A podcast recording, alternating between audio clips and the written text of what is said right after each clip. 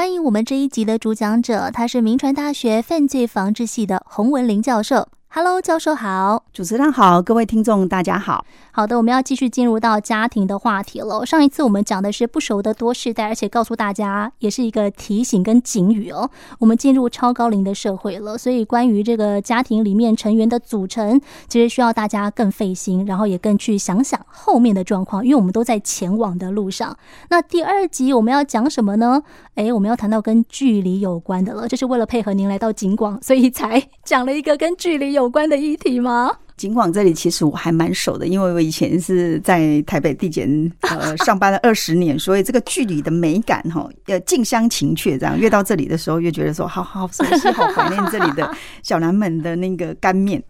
可是如果把距离套用在家庭，你想告诉大家的是什么？嗯。当我们出生在不同的家庭，跟父母亲的依附关系最深的，其实就是在我们呃孩提时期，尤其是三岁啊、六岁啊，跟妈妈、跟爸爸手足的依附关系都非常非常的深。嗯，可是随着我们呃年纪的增长，我们可能因为念书，你必须要离家。可能因为工作，你必须要离家，哈，也可能因为结婚。当我们离家之后，跟我们原本的原生家庭就会产生了一定的距离感，对，哈。可是我们还是一样会对于自己的曾经就是共同生活的呃手足啦，或是说我们的呃亲人，最深的当然是我们的父母亲，有一段就是难以切割的那个情感。哦，所以这个距离的美感，就是因为没有就是日常生活的柴米油盐酱醋茶，也没有日常生活的那个作息的一个冲突，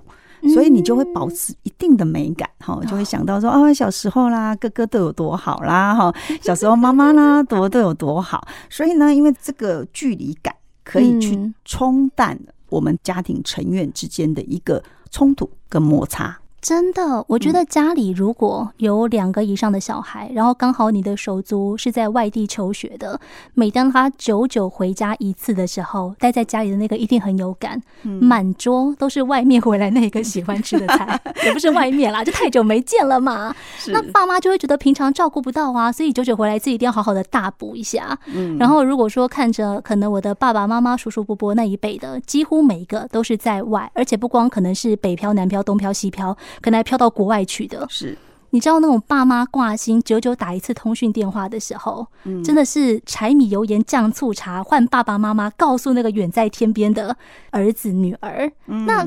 但是那个过程，待在家里的子女看在眼里，其实会有一点点那么不是滋味耶。是的，尤其是当我们的父母亲哈，或是。家里手足是有一些身心障碍的哈，那那个照护的问题其实是一个非常重要的问题。那我们当然会觉得说，哎，孩子有成就。好，外出去工作，甚至到国外去留学打拼啊，什么之类的。那久久才回来一次，外加一次疫情，我们这两年都没有办法，就是边境都是有点就是封锁的那个阶段。那所以其实就是变成说，哎、欸，我们可能平常的时候，我们的爸爸妈妈都是借着那个赖啊、哈视讯啦、嗨这样子哈，那谈话几声。可是当我们挂了电话以后，各自回去各自的生活空间，你就要去思考谁在照顾我们家里的长辈，或是我们的家里的主要的有一些身心障碍的手足们，嗯，嗯，有些在照顾的那个过程中，其实是一个非常繁琐的哈。我记得香港有一部电影非常非常有名，就是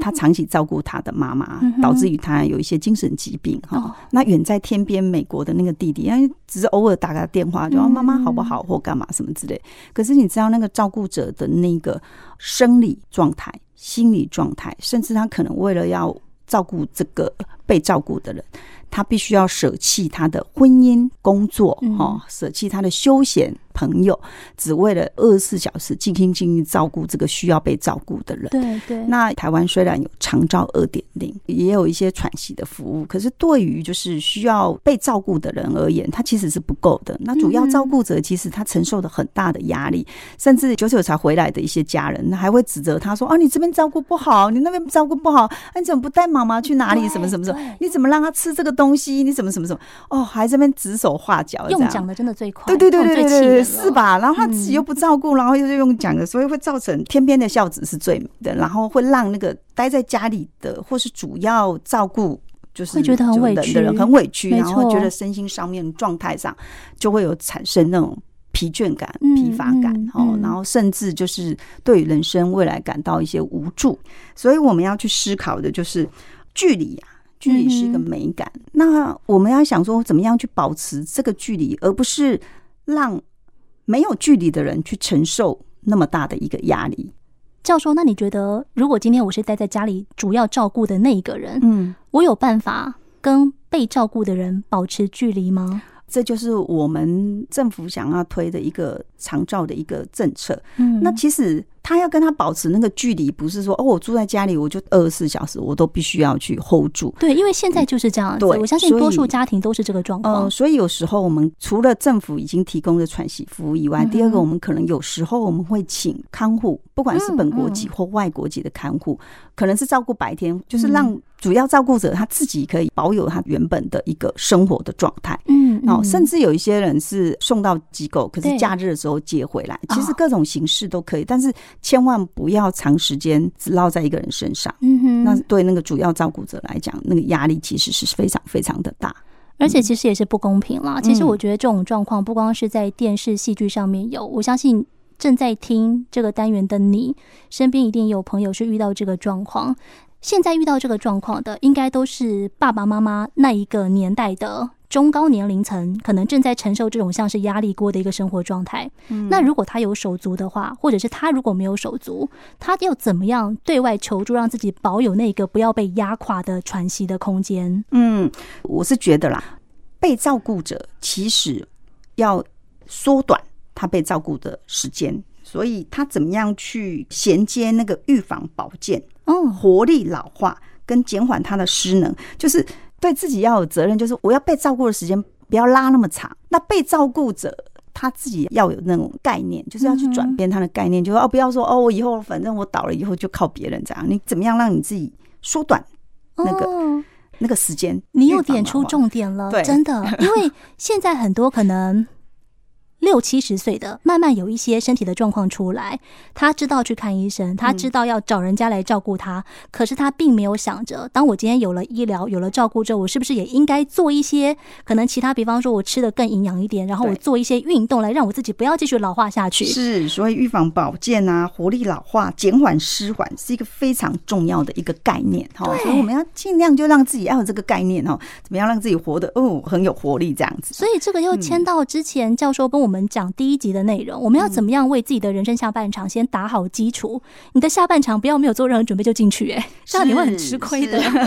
所以，我们就要想想看，就是当我们的长者是必须要仰赖人家提供一些照顾的一个服务的时候，我们第一个想到的当然都是医疗单位，对，好。但第二个就是，其实家庭是处在社区里面，所以社区以前呐、啊。我们的社区都是一些我们的亲戚啊、阿姐啊、阿姆啊、阿北啊什么之类，大家会互相帮忙照顾我们家里需要照顾的人。可是因为我们现在的家庭的形态，我们的都市的一个结构的模式的改变，就让社区其实才是我们家庭主要的一个支持的力量。如果我们的社区可以 support 我们的家庭功能不彰的，或是需要补充。嗯，替代性的一些服务的时候，社区的储育可以进来，那就会让这个家庭照顾的那个本质去改变，他就可以减轻他的照顾的压力。好，所以有时候，比如说我出去的时候，哎，我隔壁来帮我看一下，或是说社区其实有一些那种志工妈妈啊，或什么之类的，他可其实可以去协助。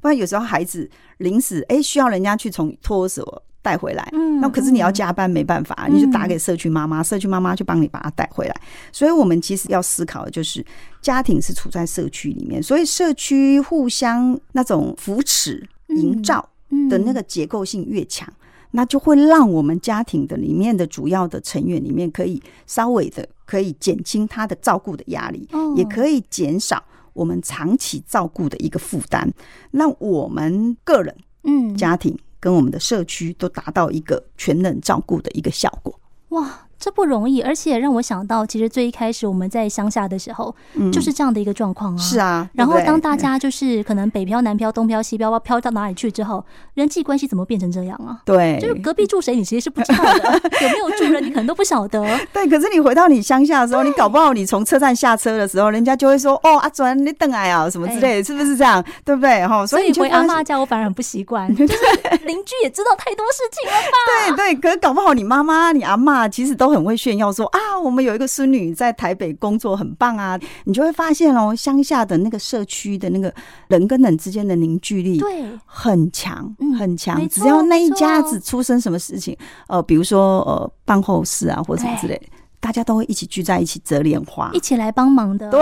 对对，所以这其实是我们觉得目前在我们都会型的时候，我们的社区处遇的那个力量其实是比较小的，大家都是自顾自的哈，然后就少了那么个点点，就是大家互相扶持帮忙，去减轻照顾者的压力，这样子。嗯，不要觉得这种很珍贵的人跟人的连结还有情感，只有在比较淳朴的乡下有，其实。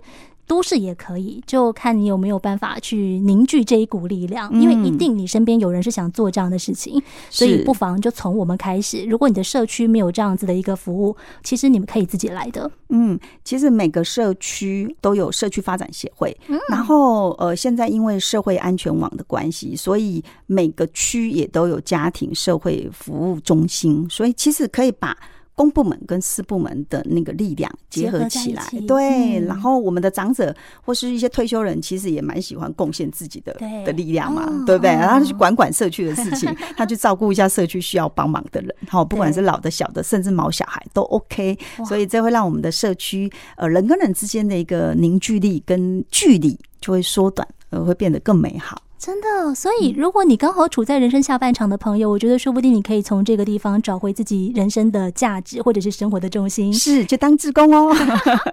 谢谢洪文林教授，谢谢谢谢各位听众，也谢谢我们的主持人。